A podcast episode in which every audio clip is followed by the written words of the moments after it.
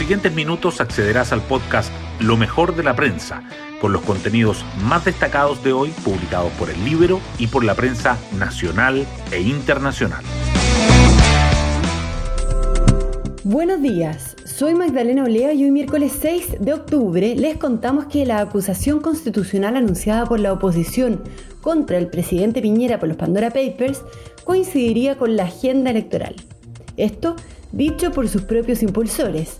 Calculamos que se votaría en la Cámara antes del 21 de noviembre y en el Senado posterior a esa fecha, señaló ayer el diputado comunista Daniel Núñez.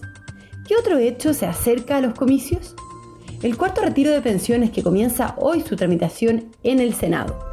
Temas que podrían ser tratados en el no muy cómodo café que reunirá al candidato Gabriel Boric con el ex abanderado del Partido Comunista, Daniel Jadwe. Las portadas del día. La confirmación de que la oposición impulsará una acusación constitucional contra el presidente Piñera tras la publicación de antecedentes sobre la venta de la minera Dominga en Pandora Papers es el titular principal de El Mercurio y está presente en la tercera y en el diario financiero. Estos, sin embargo, abren con otros temas.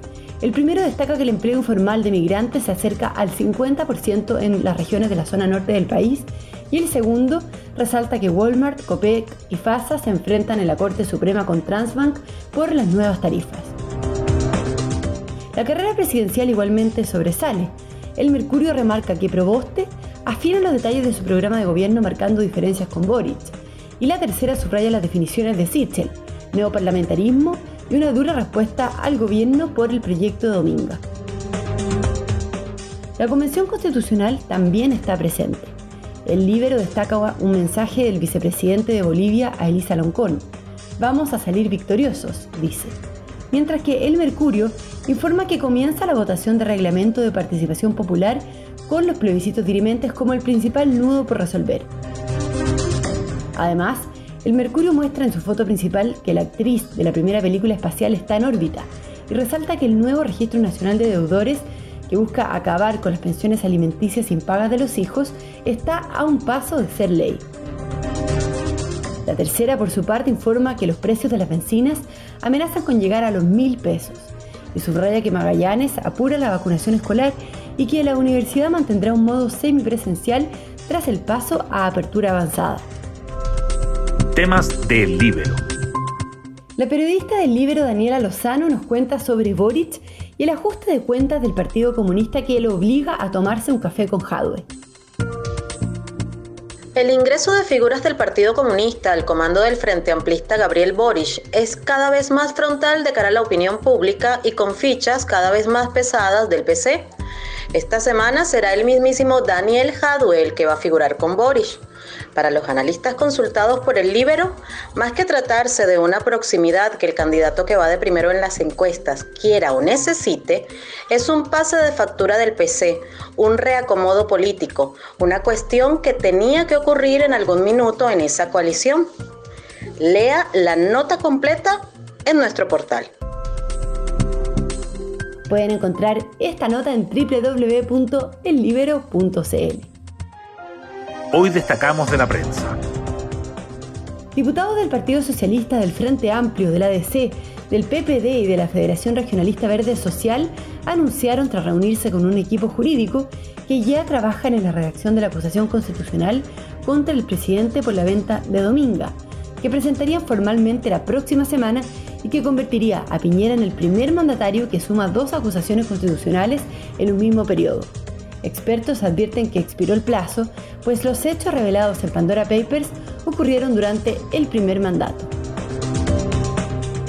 Doy fe de que el presidente se enteró de la venta de Dominga una vez terminado su primer mandato, dice Nicolás Noguera, gerente general de Inversiones Odisea, entidad que administra el patrimonio de la familia Piñera, que junto con el abogado Bernardo Simian del estudio Barros y Rasuris aborda los cuestionamientos a la venta del proyecto minero Dominga en 2010 tras la publicación de Pandora Papers.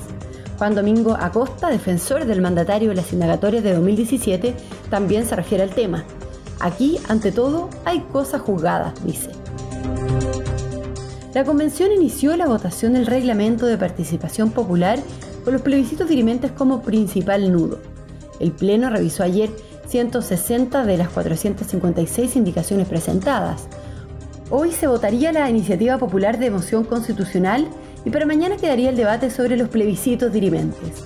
Es la última propuesta normativa que es sometida a votación, ya que en los días previos el órgano constituyente despachó tanto el reglamento general como los de ética y de participación y consulta indígena. El debate sobre el cuarto retiro de los ahorros previsionales parte hoy en el Senado con un pronóstico incierto.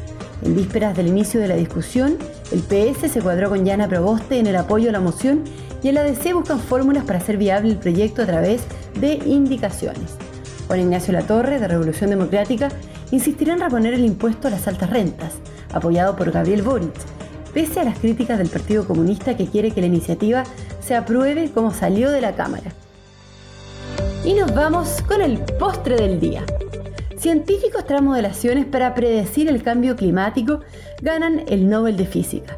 Los trabajos del japonés Syukuro Manabe, el alemán Klaus Hasselmann y el italiano Giorgio Parisi han permitido proyectar el aumento de la concentración de los gases de efecto invernadero. Bueno, yo me despido, espero que tengan un muy buen día miércoles y nos volvemos a encontrar mañana en un nuevo podcast, Lo mejor de la prensa.